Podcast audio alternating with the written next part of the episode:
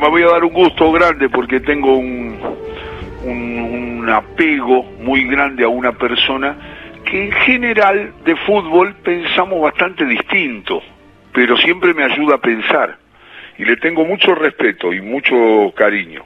Es el ruso Berea. ¿Qué haces, ruso viejo y peludo nomás? ¿Cómo andás? ¿Bien? Muy bien, muy bien. ¿Y vos? Bien, bien. Estaba pensando en lo del gato Díaz, ¿Viste? que nadie le va vos, a creer. vos, vos fuiste arquero. Por eso, por eso, pero a mí me creen los que me hicieron los goles y, y la gente cree que me pueden hacer goles, porque no era como en ese cuento. Igual pensaba en la relación de la felicidad que provoca el cuento, Sí, no solo por la capacidad, en este caso de Soriano, sí.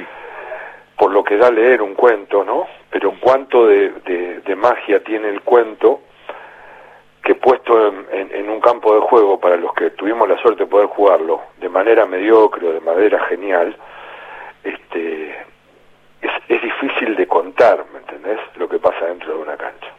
Es difícil. Claro, porque son tantísimas sensaciones y a la vez de, de- de todo eso vivido, eh, yo hoy daría la mitad de mi piel por un partido más. Ajá. Por uno más. Sí, uno más. Mirá.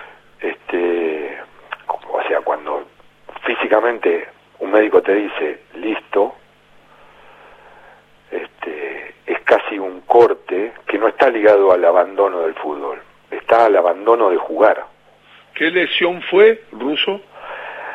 Fueron muchas, yo no tengo meniscos. Sí, sí, ya sé. Venía, los cuatro venía afuera. haciéndola, pero la que te saca. No, no, no me saca del fútbol, me saca el paso del tiempo, pero Claro. no te olvides que el fútbol no se termina solo porque yo tuve la suerte de poder jugarlo profesionalmente. Está el fútbol del barrio. Claro. O sea, yo ya jugaba eso que vos describiste recién como fútbol chacarero. Sí.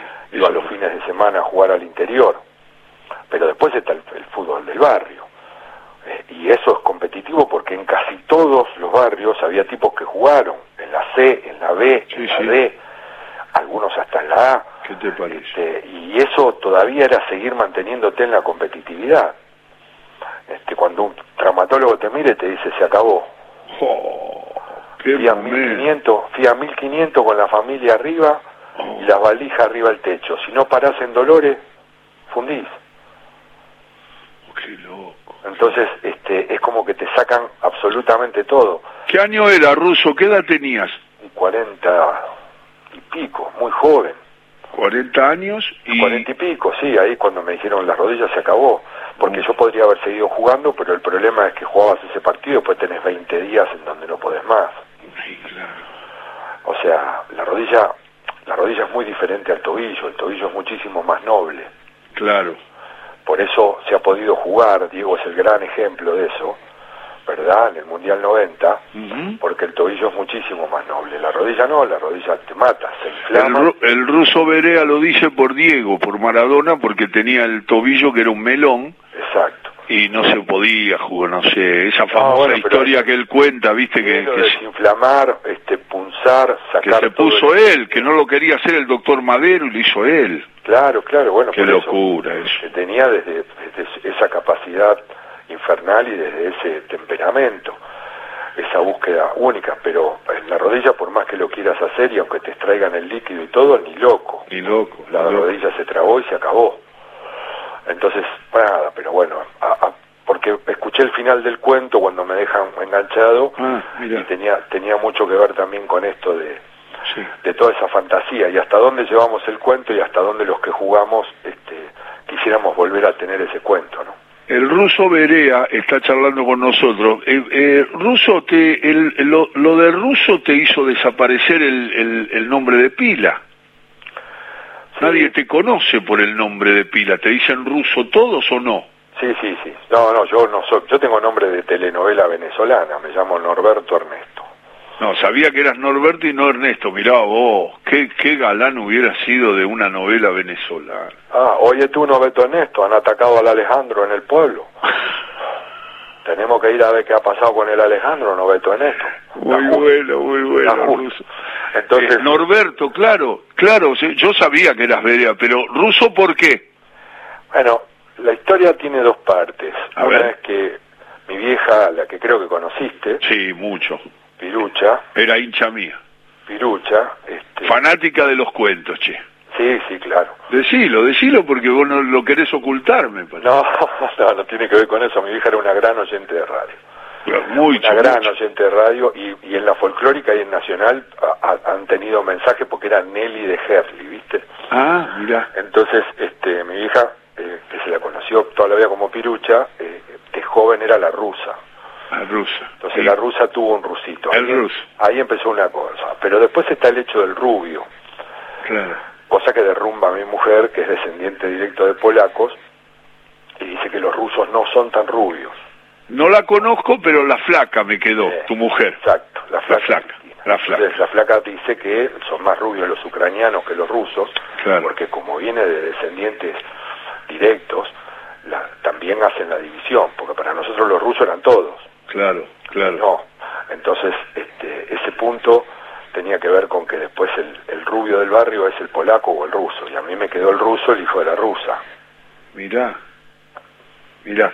Eh, eh, es Norberto Berea, el ruso Berea. Eh, ruso, eh, si yo te digo, viste esos juegos medio psicoanalíticos que el tipo te dice, no interprete nada, diga lo que le aparece. Ah, Si yo te digo fútbol infancia, el barrio, ¿qué es lo primero que te aparece? ¿Una instancia, una cara, un ídolo, un, una no, relación? no, lo primero que me aparece es el partido de fútbol en la calle con los adoquines rotos de arco. Claro. Sí, sí. Lo primero que me aparece. O sea, después, a ver, porque después viene otra cosa que está ligada a la idolatría. Pero si vos me decís fútbol infancia, es jugarlo. Claro. es practicarlo, es el divertimento, es la pelota, es conseguirla. Vos calculás que para llenar un álbum tenías que gastar una fortuna. Sí. Y el premio era una pelota de cuero. ¿La Fulvense era? Sí, en general, ¿no? Sí, por lo general sí. Este, entonces era una pelota de cuero. La pelota de cuero esa, si la pateabas te rompías dos dedos. Claro. Uh, Y si estaba mojada, olvidate y te pegaba en la cabeza, te internaban tres días sin conocer a nadie. Claro. pero más o menos era eso. Y, y mirá que llenar un álbum costaba mucho. Pero más allá de eso, porque después hay muchos recuerdos si vos me decís y yo aprieto, pero como me dijiste que era casi psicoanalítico y era lo primero que me viene, lo primero que me viene es eso. El, el fútbol con los muchachos, en la calle. Sí, los pibes, los pibes, con esta cosa de... eh, Era otro tránsito, era otra manera de moverse en el barrio, este, era otra posibilidad a la media tarde, ¿De dónde sos, Ruso? Gerli, Avellaneda. Claro. Y, que, y, si te digo independiente, ¿qué es la primera cara que te aparece o la primera instancia de juego o, o una cancha? ¿Qué, ¿Qué te aparece? No, si me decís independiente, te digo mi tercer lugar de formación. Ah, O sea, a ver, mi vieja, ocho meses y medio embarazada, yendo a la cancha. Por ende, algún ruido debo haber escuchado desde la panza. Pero si vos me decís independiente, yo a los dos años sabía contar del 1 al 11 y repetía solamente con el 1 Bernardico, por ejemplo, ¿me entendés? Claro, Porque, claro, claro. Bueno, después fui mascota de ese equipo yo ajá. y está, hay fotos, hay testimonios, eso lo puedo contar porque están las el testimonio. Cuando Independiente hace una de las reinauguraciones de tantas remodelaciones que le hizo a la doble visera, Nombrame un poquito más de jugadores, eh, Berea, de, de ese Independiente. Bernardico, Bernardico, Entre Ríos, Navarro, Maldonado y el negro Roland. Roland, Este, jugaba de ascenso. de Ascenso, Walter Jiménez era el 9. sí señor. Está bien, ya está, Ricardo Gutiérrez era el win, el win este, ya está. izquierdo. Sí, sí, sí, sí, sí. ¿ok? De ese equipo Aveledo- fuiste Aveledo mascota. Era el 8, Aveledo era el 8. Aveledo, Aveledo, me acuerdo perfecto. Se, después pasó a Boca Aveledo. Vos sos más chico que yo, un poquito más chico. Así que Yo, yo, soy me- 57. yo soy 54. Claro, y todavía estaba Bernardico, no estaba Toriani, que fue Toriani. uno de mis primeros ídolos. Ah, ¿sí? Y el arquero volador, atajador. Sí. Vos, o sea, yo, yo eh, doblé una cama, la de mi abuela y mi tía, tirándome porque venía mi padrino, y yo era un nene, y agarraba una pelota de plástico, y íbamos a la pieza de mi tía Nélida, y me tiraba arriba de la cama, y él me decía, vuela Toriani, y yo le pegaba, pero y caía arriba de la cama. Doblé todos los elásticos, todo, un desastre. Qué locura, qué Sí. locura. Sí, sí. Eh, eh, esperá, esperá que estaba ahí, estaba en el en, Independiente, vos Ah. me dijiste Toriani y, y te, te agrego así, para que no seas muy largo, pero me digas que cómo te llevas con Santoro y el recuerdo del arquero. No, con Pepe me llevo de otra manera porque más allá de la admiración, fascinación y el respeto de Pepe ganado a lo largo de su trayectoria en Independiente, Sí. arquero campeón de todo, Sí, venían a comer a mi casa. claro. Entonces, Ale, es, es- es diferente la relación. O sea, Claro. eh, todo lo que yo viví, a ver, hay una foto que también comprueba esto que te voy a contar. Independiente Inter, primer intercontinental. La que termina perdiendo en tercer partido en España, que Sí. se lo roban, porque Sí. le, le anulan un gol a Bernau absolutamente habilitado. Sí, Este, todas las invitaciones y las plateas de privilegio y de honor, porque todavía había honor en esa época, este, se firman en mi casa. Herminio Sand, el presidente, Blechman, que era el gerente, y el secretario del club vienen a comer a mi casa un mediodía, te digo pues está en la foto, me tenés que ver a mí con el flequillito, vestido de colegio, recién llegado, este, y se firmaron todo, todo lo que era prensa, invitaciones, palco, todo en mi casa, porque no se podía hacer en el club debido a los mangazos que había. Como mi vieja ya era una participante activa en el club claro. de muchas cosas, se vinieron a morfar a mi casa. Como pasaba eso, pasaba que podía venir desde el Loco Garisto al Chivo, al Negro Roland, al Cide Silveira, Silveira. ¿ok? Walter Jiménez, ¿Ya, ¿Ya estaba jugando en Independiente el Pato o todavía no había ido? Pastoriza, digo. No, Pastoriza vino después porque es el cambio con Mori. Claro, el cambio con Mori y Guita, porque no era Sí, mano a igual, mano. Igual con el Pato había también una buena relación. Yo después este, viví mi última etapa de Independiente con el Pato. Yo me voy de Independiente ese mismo enero que se sale campeón. Yo estaba dentro de los cinco arqueros que tenía Independiente cuando, Claro. cuando en, en enero del 79 el Bocha 78, enero del Sí, 78. Enero del 78, perdón. El Bocha, enero del 78. El Bocha y Biondi y Bertoni entran tirando paredes con tres menos. Este, después Contra Talleres en Córdoba en una definición que debe ser de las más impresionantes, espeluznantes de la historia del fútbol. Y sí, porque ese día Barreiro faltaba que cabeceaba los cornes. Barreiro era el árbitro, ¿no? Sí. Entonces, este, yo estuve en Córdoba ese día y la verdad que era alevoso, pero bueno, por suerte, y por eso también este, nunca lo discuto ni tampoco lo uso desde un lugar este, soberbio, pero cuando muchas veces quieren condicionar la idea del paladar negro, este, para mí es este, entender muchas cosas, porque contra la Juventus también entraron tirando paredes.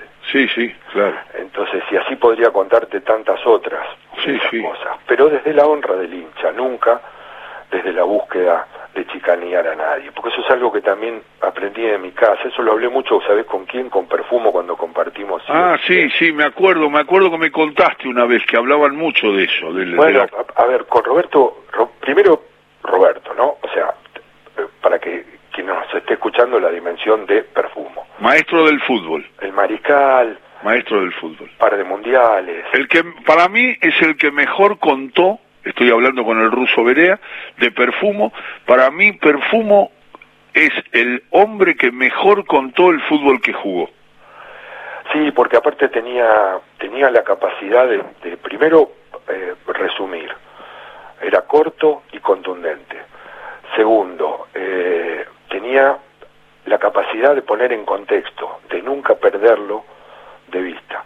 Porque vos hablabas de él y le decías centrales y él te decía Figueroa, Sí, sí, sí. ¿no? Sí. Este, alguien que no está muy en el recuerdo No, y era un monstruo. chileno maestro. maestro.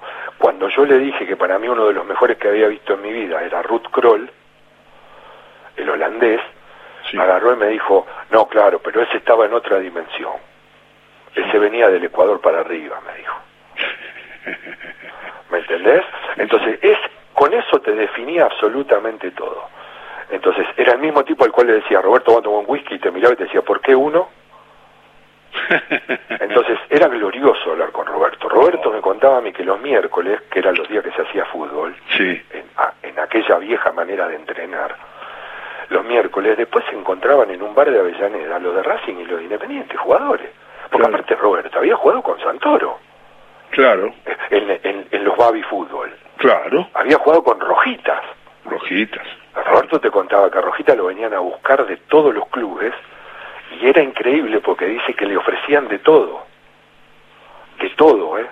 O sea, zapatillas, pájaros, vinos para los padres. Dice que era impresionante. Vos entendés lo que estamos hablando. Esa cosa que hoy parece no naif, hasta tonta. Sí, no, lejana, lejana. ¿Y, qué habla este hombre? Este, es, es la dimensión de hasta dónde la competitividad te lleva a la no pertenencia, porque durante mucho tiempo uno jugó siempre para el equipo del barrio, no jodamos. Lógico. Eh, en, en, relación a eso, Ruso, estoy hablando con Norberto Berea, eh, eh, cuando vos arrancás para, para perfilarte como arquero y para soñar con jugar en, en, en primera división, sí ¿Cómo arrancás? ¿Cuándo arrancás? ¿Qué edad tenías? Así me haces una pequeña historia del arranque de tu trayectoria. A ver, el colegio, eh, Sarandí, el Instituto Nuestra Señora de Loreto, eh, teníamos una gran, una gran ventaja. Teníamos un preparador físico chileno, el negro Jara, inolvidable, que había conseguido convencer a los curas de Nuestra Señora la Conquistadora, no, la Conquistadora era de Herli, Nuestra Señora Loreto, perdón, que hicieran Olimpiadas una vez al año el día de la primavera. A ver si entendés, nosotros nos preparábamos a lo largo de todo el año para un Juego Olímpico. Qué bárbaro. Entonces, había lanzamiento de jabalina, salto en alto, salto en largo, todas las, casi todas las competencias que se podían realizar en un Juego Olímpico, las hacíamos nosotros el 21 de septiembre. Se llegaba a la quinta del colegio, en la ruta 2, kilómetro 43 creo, este, a las 8 de la mañana, se armaban los equipos, ya estaban todos los fixtures, todo en en la semana previa, y se competía a lo largo de todo el día, y a las 7 de la tarde, ya tenía que estar jugada la final de fútbol, que era la que más puntos daba, y ahí salía un ganador, una división ganadora del Juego Olímpico. Qué lindo momento. Vos te, vos te podés imaginar que eso yo nunca me lo olvidaré, lo agradeceré toda mi vida, porque yo eso lo viví en primaria y secundaria. ¿Verdad? Con las distintas dimensiones de competitividad. Lógico. Pero todo dentro de un marco muy fuerte y muy familiar, porque no iban nuestros viejos pero tenía mucho que ver con las maestras y los maestros, porque se vinculaban. Claro. O sea, a ver, había desfile inaugural, entonces había quienes se disfrazaban para el desfile inaugural. Y, sí. y eso daba más puntos. Y sí. Entonces, vos me preguntás por el fútbol. Ahí yo quería ser Artime ya había dejado a Toriani. ¿Cómo eras, nene, cómo eras afuera? ¿Cómo eras afuera del arco? ¿Cómo la manejabas? ¿La, te la, escolazaba?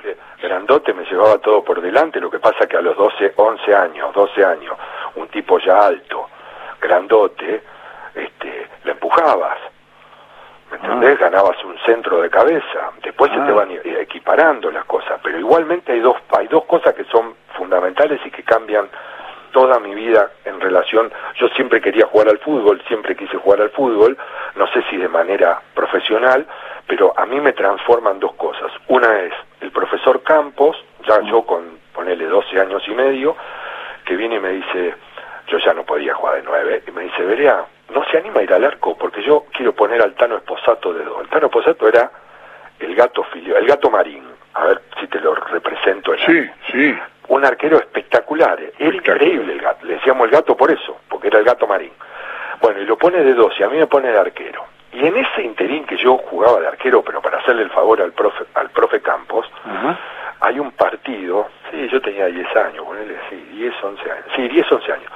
Este, hay un partido que yo voy a ver a la cancha de River, Independiente, River Independiente, y el loco Gatti hizo de todo, de todo y me volví a mi casa en el Kaiser Carabela de mi viejo, en el asiento de atrás, con la única misión en mi vida de ser Gatti. Ah, mira. No pensé en otra cosa de ahí en más que no en ser Gatti. A ver si me entendés lo que sí, Sí, eh, ya quería dejar de ser lo morrudo que era, empecé a cuidarme mucho más en las comidas, yo ya jugaba, ya nadaba, ¿verdad? Después empecé a jugar waterpolo, empecé a transformar mi cuerpo y ahí empecé a jugar en el barrio de arquero. Me hacían ya cinco goles, jugaba fuera del área grande. Todavía no estamos en inferiores de ninguno. No, no, y a los 13 años, yo soy 57, te dije, Sí. primer año de secundaria, mirá, Villanueva, Nando Fernández, y espérate, otro más. Nosotros teníamos un equipazo. Desde la primaria competíamos hasta con los más grandes. Ah, y Sergio González, que falleció Sergio, pero llegó a jugar en la primera de San Telmo y todo, un zurdo habilidosísimo. Sí, sí, sí. Tremendo. Bueno, este, los cuatro nos vamos a probar independiente. Y quedamos Sergio y yo. Yo, esperá, yo me fui, yo me, eh, todo raspado, me fui a bañar, porque la cancha era un desastre. Me habían hecho siete goles. Me bañé y me fui. Y me vinieron a buscar corriendo, uno. Me dijo, ¿a dónde va? Nada, me voy. Digo que me, me- me voy a quedar, me metieron siete goles. La Pepa Micheli, no me lo olvidaba, metió cuatro.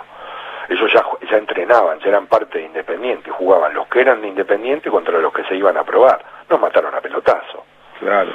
Bueno, y vino y me dijo, no, no, no, no, venga, venga, venga, que el, el entrenador quiere hablar con usted.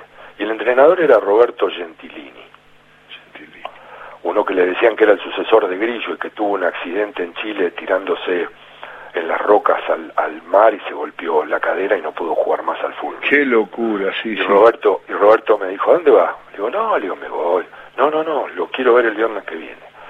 Y el viernes fui y me hizo ir todos los viernes y ahí empecé a, a- a transformarme de ser el arquero del barrio, chico, 13 años, 14, a entender en qué lugar empezaba a cambiar toda mi vida porque te guste o no te guste, cuando te metes en un club, este, tenés que ser demasiado tonto para no darte cuenta qué rumbo tomar.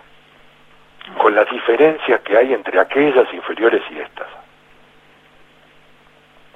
Son abismales. Sí, sí, las veo, las veo. Pero no, pero no solo eh, en, en la posibilidad de juego, No, todo. sino en la disponibilidad de los clubes. Así es. A nosotros, a nosotros nos daban las medias rotas para que nos hagamos hombres. Sí, sí. A ver si esa cosa milica perversa. Este, no había abusos de invierno, te tenías que llevar la ropa. Te estoy hablando de independiente, no te estoy hablando de un equipo la D. No, no, no, independiente. Estamos, entonces, era realmente, si vos no ves vestido, o- otro gran drama, ir a jugar con River, al Monumental, a la cancha de atrás, porque se jugaba en la cancha de atrás, hoy es cancha de sintético, la que está en el Monumental. Sí, sí, sí, en inferiores, sí. Muchas veces entrenaba River ahí. Bueno, Sí, era toda de tierra, un desastre. Pero Sí, vos, era, sí, vos ibas a jugar, porque ahí viene otra cosa. Yo no quiero ser largo, pero este, ahí viene otra cosa. Sentite cómodo. Te vas a, te va, te va, te va a encantar y te va a fascinar esto. Independiente tenía un dirigente que era de Anán de Pergamino. Sí, Bueno, toda la pilcha de Independiente, ahí no había sponsoreo, no había ni tres tiras, ni felino, este, ni rombo, ni diamante, no había nada, ni pipa, nada. Entonces se la daba eh, Anán de Pergamino, Sweet Steel. sí. Bueno, y a las inferiores también nos daban. Entonces nosotros, yo llegué a jugar con Independiente, Independiente con camisa roja de tela, con tres botones, como si fuese una camisa con puño y todo, pantalón marrón y medias grises.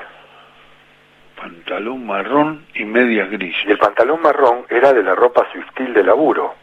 Claro. ¿Te acordás de esos de los Sí, sí, sí, perfecto. Bueno, y medias grises, que las medias eran de algodón. Transpirabas y te pesaban seis kilos y medio la media.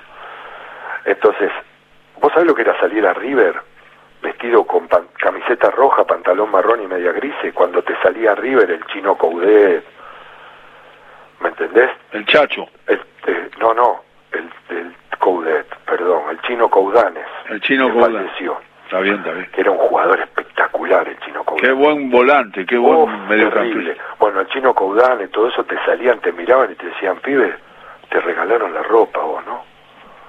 Dios mío, qué gusto, qué linda combinación de rojo y marrón. Te cargaban, ¿viste? Claro, claro. Y ellos estaban de punta en blanco, era tremendo. Entonces, mucho peor, te agarrabas muchas más broncas todavía. Y yo me llevaba toda la pista, pues yo imitaba a Gatti, entonces yo salía vestido como Gatti. En eh, a ver, en el club de Toriani, de Bello, de Santoro, de Bernardico, te podés imaginar la que me costaba esa. Yo me comía un uh. gol y me sacaban. Claro. Encima, a ver, Ale, yo llegaba a los entrenamientos con sueco de madera, jardinero, remera de manga ancha con el Led Zeppelin estampado en el pecho. Yo era un secuestro andando. Claro.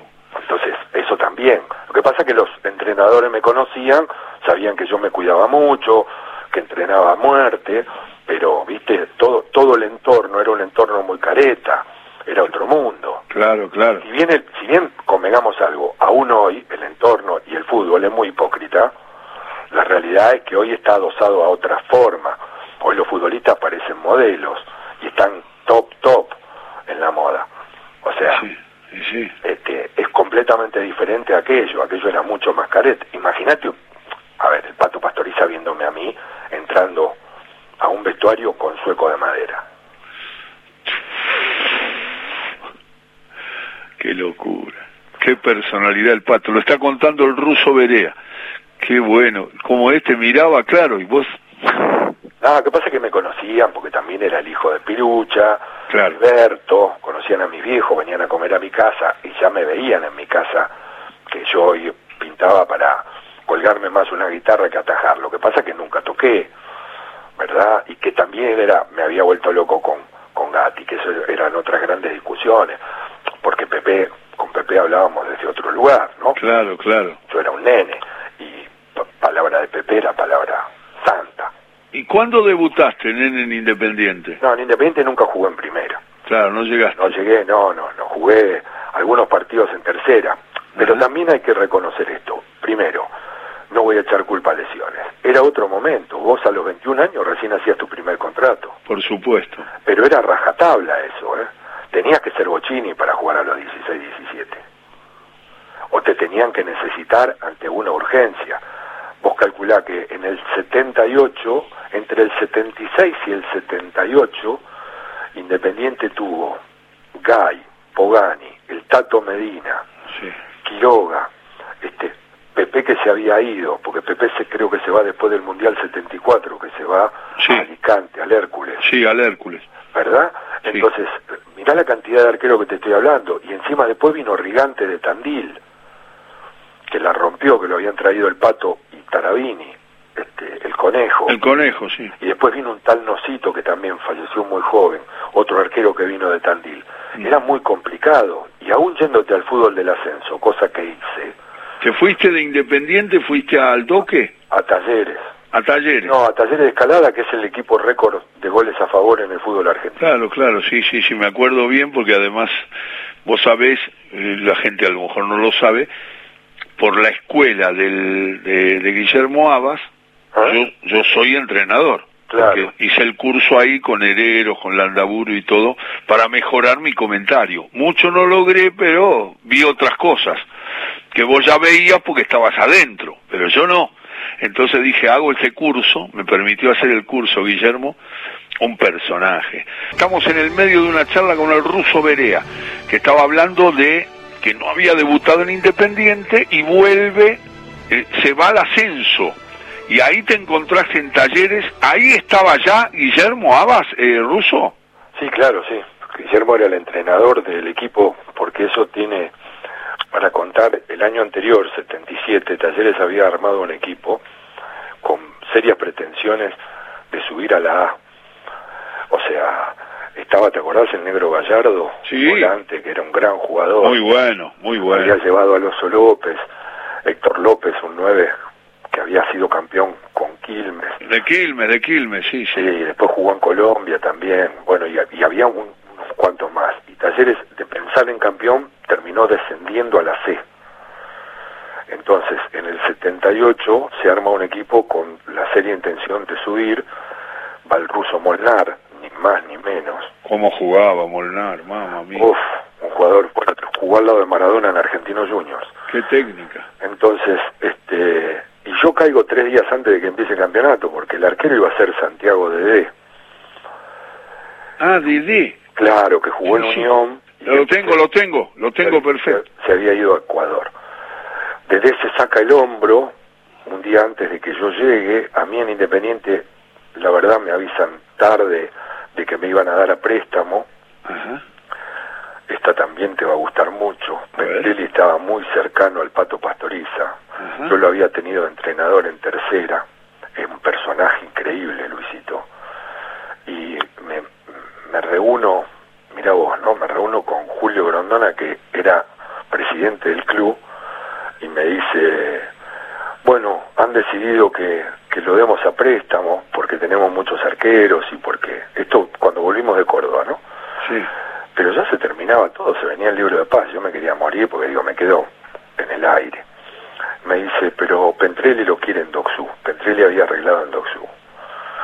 Entonces me voy a la tarde a verlo a Pentrelli es toco y me voy, ¿no? La famosa frase. Luis Pentrelli. Sí, Luis. Entonces llego a, a Doxú y me dice, ¿qué hace acá? Le digo, no sé, don Luis. Le digo, si, si usted no sabe, le digo, me mandaron porque me dijeron que usted me quería. No, claro, ¿cómo no lo voy a querer? Me dice, ¿sabe lo que es esto? Acá no hay nada, me dice, ¿cómo no lo voy a querer? Me dice, ¿quién lo mandó? Le digo, no, me habló Grondona, porque se ve que el pato no me quiere tener dentro del plantel, hay muchos arqueros, está Rigante, está este, aquel, el otro, obviamente. Este, me dieron salida, pero quedan tres días para agregar el libro de paz. Me mira y me dice, Verea, no tiene otra cosa, así como te lo cuento. Y le digo, salgo a buscarlo, ¿y por qué? Me dijo, no, dice, acá le vamos a tener que poner tapones a las ojotas, ni botines hay. Qué estado terrible. Entonces, yo, no me, me moría de la risa y le digo, la verdad que le agradezco su sinceridad y por un tipo que tenía una tejeduría a la vuelta de mi casa, Juan Pardo, socialista de Palacios, siempre lo aclaraba él. Este, muy amigo de mis viejos, que venía a esos famosos asados en mi casa de Copa Libertadores blanco y negro a la noche. Este, mire, me dijo, yo conozco al presidente de Talleres, ¿no querés que le hable? Y en Talleres el preparador físico era el mismo que yo tenía en Inferior e Independiente, pero al cual yo no iba a tocar. Porque lo ponía en un compromiso. Claro, ¿quién era? El profe Ernesto Díaz. Díaz. Ya fallecido también. Entonces, este me aparezco en Talleres un miércoles. Y el profe me dice, ¿qué haces acá? Le digo, nada, le digo, allá me, me dieron salida, fui a, le cuento la anécdota de Pentrelli, me dice, bueno, espera que hablo con el entrenador, le digo, yo vengo con la tarjeta del presidente de Mares y le digo, la verdad que estas cosas me ponen de la cabeza, no me gusta hacerlo así. No, no, Ruso, yo te conozco, espera. Y habla con el gordo. Se le había salido el hombro a, a Dede y no iba a poder jugar por tranquilamente dos semanas o tres. Y bueno, este, cámbiese y a la cancha. Y bueno, jugué ese partido, este, yo para la tercera, o, los suplentes, contra el equipo titular. El equipo titular era una máquina, venían de una pretemporada de casi 18 días en la costa, volaban, volaban, Ale, nos mataron a pelotazos, y terminó el partido y el entrenador me dice, bueno, vamos con 10 pelotas al arco. Guillermo me mató a pelotazo, porque en esa época a los arqueros los entrenaban casi siempre los entrenadores. Y terminó y me bañé y vino un dirigente, Domínguez, y el otro era Mariani, creo que era. Este, y me dijeron, bueno, el entrenador nos dice que, que quiere contar con usted, así que vayamos a la oficina a hablar. Y terminé arreglando al otro día fui a entrenar, otra vez nos sentamos a hablar y el viernes terminé firmando y el sábado debuté contra Fénix, 3 a 1. Y, y después lograron el ascenso. Sí, lo que pasa es que yo, yo jugué creo que 18, 19 partidos, sí, y me echaron en, Zárate. Eh, una divisional muy jodida, ¿vale? Lo que sería hoy la B Metropolitana, sin televisión, en aquel momento era la C. En Morón estaba Machado Ramos, en español estaba Río Sebane, te estoy diciendo todo, ¿no? Sí, sí. Bueno, y nosotros veníamos goleando, veníamos cómodos. Bueno, pero te, te queda esa medalla, estuviste ahí. No, no, ¿cómo? Sí, jugué 20 partidos, no, no, claro, formé parte de ese equipo, también ascendí con Chacarita, este, y también, sin, a, pesar de que me ¿Tuviste de técnico en Chaca? Rolando. Ah, sí. Roberto Rolando. Ascendiste este, con Chaca. Sí, sí, y con Español también, que también jugué los primeros, ponele, 15, 18 partidos, y después agarró Catalano y se acabó. Claro, claro. Eso es el 79. ¿Y quién era el técnico de español cuando estuviste? Primero Jorge Pérez y después Iturrieta. Iturrieta, Roberto. Sí, primero Jorge Pérez y después Roberto Iturrieta. Después tuve a Da Corso, en español. Antonio, que, que venía de Quilmes, había hecho buenas campañas en Quilmes. Sí, sí. Y había, había actuado en Venezuela, porque vivió en Venezuela. Exactamente, cuando todavía ese fútbol de Venezuela no lo había transformado el Pato Pastoriza. Claro, claro, cuando los, les enseñó a, a, ganar, digamos.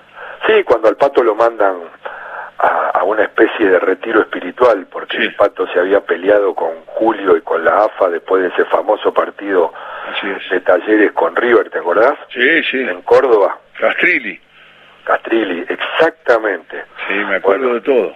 Sí, bueno, ahí ahí es donde después eh, lo manda a cuarteles de invierno don Julio. Y va a Venezuela y arma eso, que después afirman estratégica y tácticamente. Y... Sí, lo que arma es cambiar la mentalidad en pos de que adentro de una cancha sí, sí, todo puede. ser posible. Se puede. Y después viene Richard Pais y el pibe este que le ganó a Argentina, ¿cómo es? Sí, después pensaron como había que pensar, empezaron a, lo que se llama fuerzas básicas, a la cantera. Farías, Farías. claro, Farías, lo que nosotros llamamos inferiores, ¿verdad? No, creció ahí, a partir de ahí creció y ahora hay alguna gente que eso es parte de otra charla que vamos a tener en algún momento, que es que, que, que ahora todos subestiman a Venezuela y Venezuela te gana si, si jugas mal es que sin ninguna duda hoy cualquiera te puede ganar, no solo si jugás mal, sino porque han evolucionado. Totalmente. Y vos muchas veces en la búsqueda de otras cosas dejaste de seguir preponderando tu virtud. Uh, qué bueno. Eso, firmo eso y soy un preocupado permanente por eso y estoy asustado con las eliminatorias que vienen, pero no podemos seguir hablando y lo que quiero es decirle a la gente que sueño con compartir lo que no hicimos hoy, porque era más evocativo del ruso Berea, que siempre me da gusto que me acompañe un tramo, pero la idea siempre es este, poner nuestras ideas apasionadamente eh, eh, pero tenemos etapas. Yo a veces estoy más pesimista, ahora está más pesimista el ruso, entonces vamos acomodándonos hasta llegar otra vez a la vuelta de la pasión por el fútbol y por las discusiones y por las ideas. Sí, yo, a ver, eh, a, mí hay, hay algunas cosas que me las resuelve el mismo juego. Esta semana volvió el fútbol aún en Copa Libertadores. Y fíjate que todo lo previo y todo lo hablado, de lo cual siento que es muchas veces mucho más de lo que se puede hablar. Sí. O sea, eh, a mí no, no, lo he vivido y me ha tocado sufrirlo porque vos tenés una previa de un partido cuatro horas. Sí, sí. No, déjate, deja joder. No, se puede hablar cuatro horas de, lo que puede pasar. Porque es una locura, primero. Pero no por la cantidad, sino porque no puede. Porque el, mismo fútbol te lo derriba a los 30 segundos. Segundo, este, esto del entrenamiento, que es real que había una ventaja. Esto de la competitividad, que es real que había una ventaja porque había muchos equipos que tenían 8, 9, 10 partidos rodados ya en relación a los argentinos que no habían jugado. Pero si vos despreciás en el comentario, aún en la búsqueda de la discusión, la calidad individual, entonces no estás contando las cosas como son. Claro, Y la calidad individual, ¿verdad?, resuelve muchísimas veces lo que otros hechos estratégicos y tácticos no te lo puede resolver. ¿Por qué? Y porque muchísimas de las veces, aún trabajándolo y dándole y repitiéndolo, no vas a tener esa calidad individual que es la que marca la diferencia. El ideal es todo junto, ese conjunto puesto en práctica es el ideal, que se ve en contadas ocasiones. Querido Ruso, eh, primero le digo a la gente, mucha gente lo sabe, pero a mí me gusta ser así específico y, repetir estas cosas. El ruso, no me animo a hablar de, de música, de rock, porque el ruso sabe un montón, y yo la verdad que soy ah, me gustan algunas cosas, pero soy un, un sordo. Entonces eso lo preparo para otra charla o para, prometo otras charlas con el ruso Berea, pero no sabes cuánto te agradezco este tramo porque sé que estás en mil cosas, que estás con la flaca ahí este, empujando y, fenomenalmente luchando y este tramo te lo agradezco en el alma. No, para nada, Ale, sabes que estoy, así que lo importante es que sepas que estoy. Un abrazo ruso querido. Buenas tardes. Chao, gracias. Hasta luego. El ruso Berea charlando con nosotros en nuestro todo con afecto.